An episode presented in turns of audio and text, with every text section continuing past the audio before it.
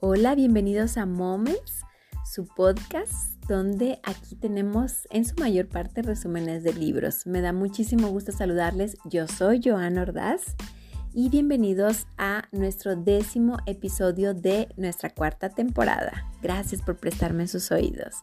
En esta ocasión estaremos haciendo el resumen del libro Todo tiene solución de Marie Forleo. Ella es fundadora de su propia marca tiene una fundación que se llama Marie for Leo, donde pueden capacitar a las mujeres emprendedoras. Entonces, además, ella es famosa por su programa de negocios Buy School. Tiene un podcast y además trabajó en la Bolsa de Valores de Nueva York. Bueno, pues ella en su libro Todo tiene solución habla acerca de esa búsqueda de alternativas para avanzar. Si tienes un problema, empieza a plantear soluciones y a dar pasos puedes recurrir a especialistas, no tienes tú que ser el que tenga que hacer todo, obviamente. Y sobre todo aquí es súper importante plantearte algo, convierte las objeciones en preguntas. Trabaja con tu cerebro, no necesitas saber de todo, necesitas saber de ti. ¿Qué es lo que tú sabes? ¿Quién eres? ¿Cuáles son tus habilidades? Si no tienes esas habilidades para solucionar el problema, entonces lo ideal sería que recurrieras a alguien más. No te etiquetes, en decir, por ejemplo, es que yo no soy bueno para las matemáticas, nunca lo he sido, porque efectivamente nunca lo vas a hacer.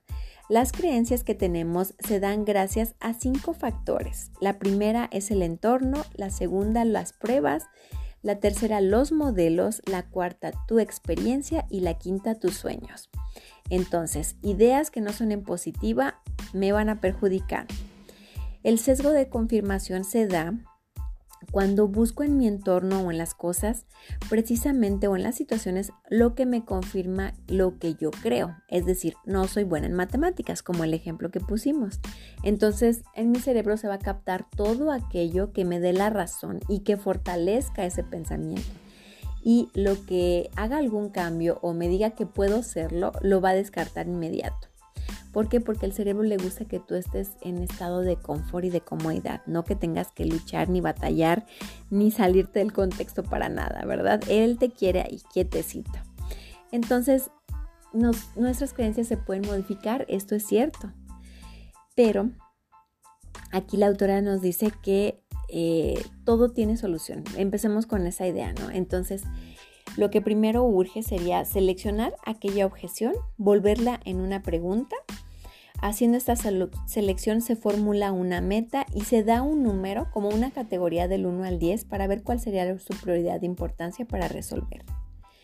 Entonces, de acuerdo a eso se plantean de una a tres acciones que se tienen que hacer, pero ya sí o sí, para ir haciendo los pasos para solucionar ese problema nosotros muchas veces tenemos el sentimiento de que no nos provoca hacer cierta cosa por tres razones. Una, no creemos que podemos. La segunda, no vemos un sentido para ello. Y la tercera, nos da miedo.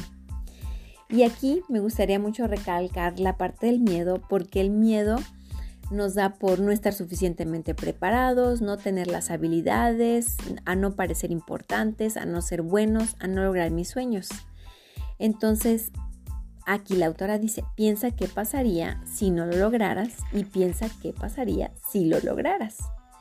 Cualquiera de estos tres razones, como la que les dije de no creer en nosotros, no vemos cuál es el sentido de hacerlo y nos da miedo, cualquiera de ellas nos pueden privar de tener una acción. Entonces, en muchas ocasiones no somos responsables de lo que pasa efectivamente, pero sí somos responsables de lo que hacemos con lo que pasa. Recordemos que ser proactivos, la persona proactiva es hacer lo que tiene que hacer buscando siempre la mejor manera y en tiempo efectivo. Y así poder resultar o, o buscar los resultados que sean más aptos para lo que nosotros queremos, más apegados pues. Analiza de manera objetiva lo que haces con tu tiempo. Y entonces también vas a hacer algo que tengas que ir cambiando. Aquello de lo que no te gusta que tú quieres que sea diferente. Piensa que cuál es la búsqueda de la mejora continua, no de la perfección. Si te sientes en un bloqueo, recurre a amigos para que te ayuden con un diálogo interno. Es muy común el síndrome del impostor en estos casos. Entonces, ajusta el entorno para estar cómodo, primero a ello, ¿no? Recurre a tus amistades de confianza donde tú puedas tener la opción de plantearles la situación y ellas te van a dar el feedback. Siempre habrá críticas, solo revisa de quién vienen y cada vez que te, que te pasa algo se te hace la piel más dura, es decir, que estás más fortalecido de mente.